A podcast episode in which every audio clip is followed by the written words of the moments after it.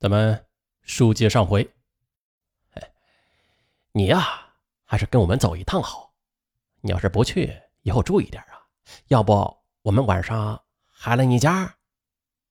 郝路堂的威胁啊生了效，李云凤最终也答应了。下午和郝路堂、杜海军一同啊到禹庄去。这天下午的，杜海军就来到李云凤家，骑车带着李云凤。没有到禹庄，而是到了索宝村。他是先把李云凤带到了一个家中无人的亲戚家，再然后呢，朝里边将门栓给拴住，接着便把李云凤按倒在了床上，开始解李云凤的腰带。李云凤呢，就使劲的挣扎着去推咬杜海军的手，可是他却不敢喊，因为呢，他怕喊来人之后的他的名誉会遭到更大的损失。就这样的，他又一次的被杜海军给强暴了。杜海军强暴了李云凤之后还没完，他拉着脸色苍白的李云凤又来到了郝路堂家里。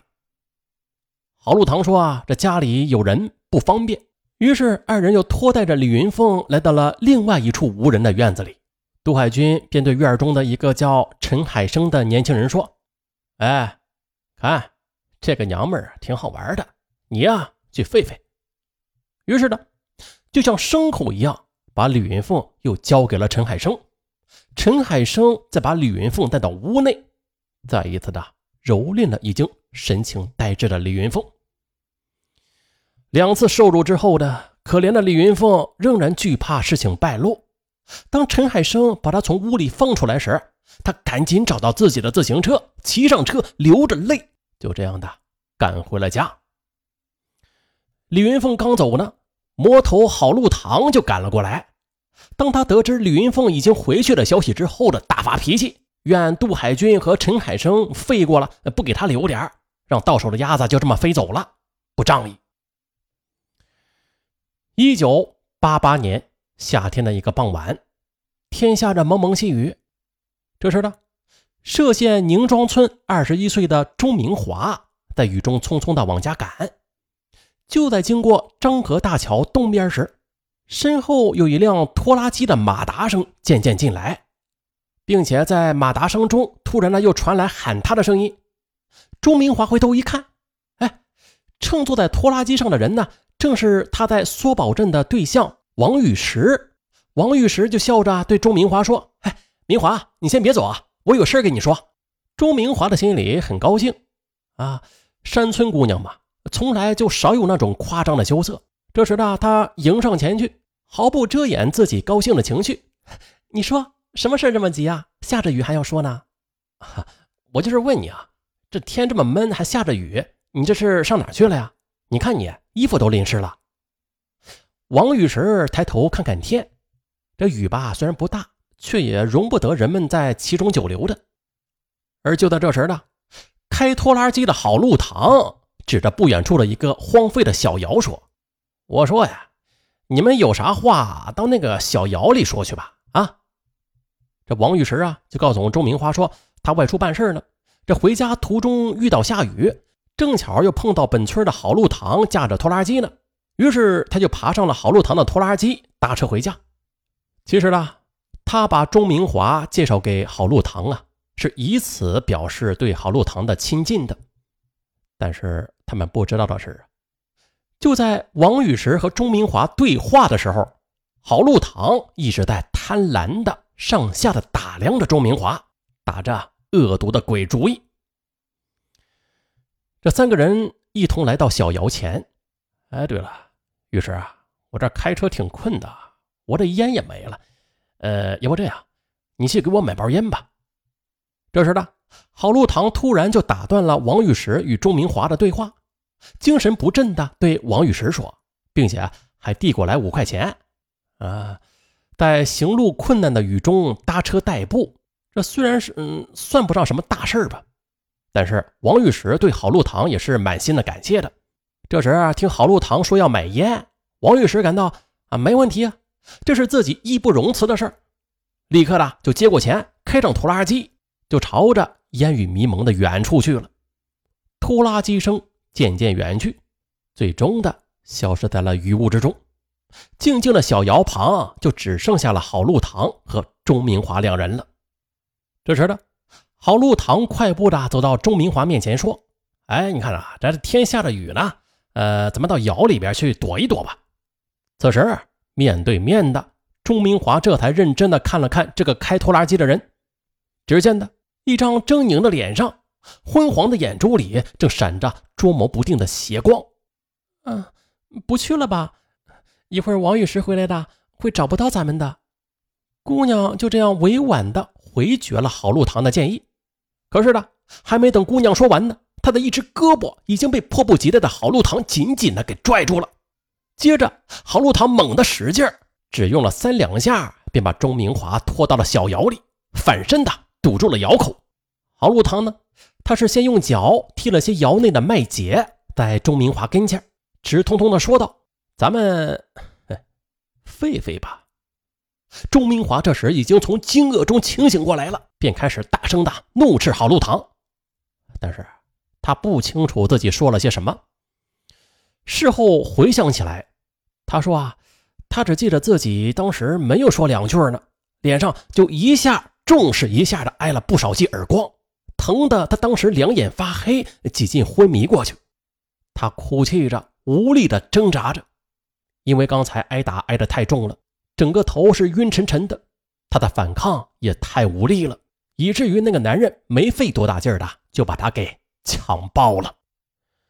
当下身钻心式的疼痛传达到他的大脑中时，他感到自己的一切都破碎了，他再也不反抗了，只有如泉的泪大颗大颗的无声的滚落着。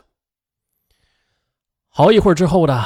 郝路堂终于是站了起来，他穿好衣服，就跟没事似的，奸笑着打量着钟明华。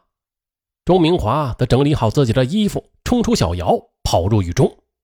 而就在这时的王玉石开着拖拉机买烟回来了，他一眼就看到啊，沿路边跑过来的钟明华，就感到莫名其妙，停住拖拉机，大声的呼唤着钟明华，问他怎么了呀？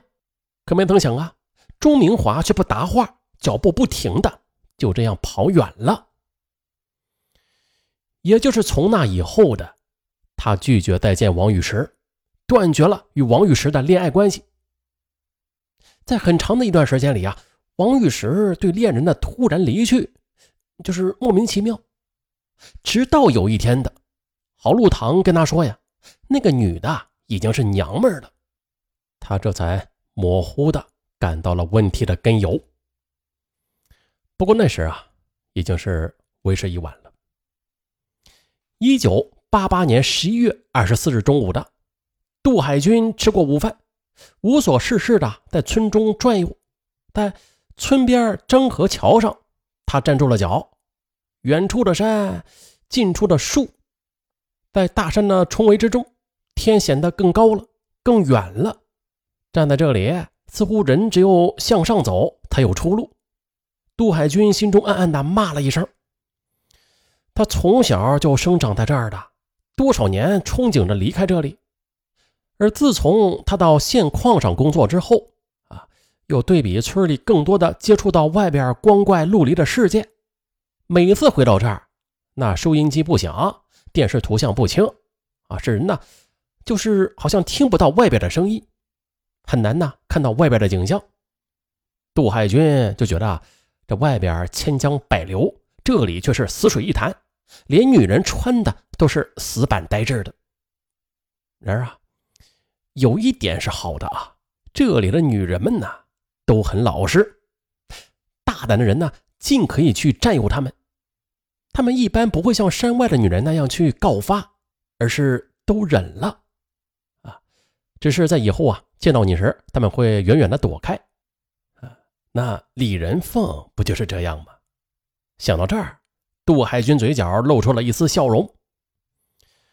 大桥的西头连着通往县城的公路，那是山里人出山的一条主要的通道。多年来的这条路上穿行着从山西运煤的大卡车，而现在正当中午，路上的司机们一个个的钻到路边的店里边去吃喝打盹儿。公路上一时的就清静起来了，像是一条土黄色的带子缠在身上，又拖到村外拴到了桥头。忽然的，杜海军眼睛一亮，只见呢，在公路远处一起一落的走来了两个人。凭着男人的直觉吧，那步态、那摆动，分明的就是两个女人。杜海军立刻的就兴奋起来，眼睛也是一刻不停的盯住了那两个越走越近的女人身上。好，在本案的结尾。上文呀，要给大家送一个福利，好像是每年的双十一上文都送啊，今年双十一也不例外，它就是现金红包，哎，并且这红包是一年比一年大，还有就是，这是咱们所有听友们都能够领得到的红包，嘿，只要你去领就有，并且都是可以当现金使用的，对，只要你购物就可以抵现金，最高面额是八千八百八十八。嗯，比去年高了啊！去年最高的是最高的面额是双十一嘛，是一千一百一十一。今年哇，翻了好几番，八千八百八十八。当然了，这得狗屎运才能 领得到。我记得去年领的最多的听友是领了六十几块钱，嗯，记不大清了，忘了是六十几，反正是六十加。那说了这么多，再说一下领取方法。嗯，有些老听友知道啊，就是打开淘宝搜索。大舌头上文几个字儿，大舌头上文五个字儿，怎么样？简单吧？对，领取购物红包就是这么简单，直接暴力与凶残，温柔与陷，不是没有陷阱啊，这是地地道道的，可以当现金使用的购物红包。好了，现在就可以打开手机淘宝，然后在上面输入“大舌头上文”五个字，惊喜立马来。并且这个惊喜可了不得了，甭管你在淘宝双十一购买什么东西，都可以抵现金。你买的东西再便宜啊，都可以抵现金啊，没有规定说得买个多少钱才能抵现金，不用啊，不用，无门槛的。好像上回每次都是这样提醒大家的，嗯，因为有些听友他是新听友啊，他不知道，所以说上回还得把以前说的再重复一遍。那比如说呀，你在淘宝搜索“大舌头上文”，搜出了五元钱。那你在买东西的时候，比如说这件东西是六元钱，啊，你啊就可以抵现金五元，然后一元钱就可以买到手。那如果说这个东西是五元钱，那直接就是零元购，以此类推。好，这抢红包的时间呢，就是从今天啊，就是从今天开始，一直能抢到十一月十一日，并且是每天都可以抢一次。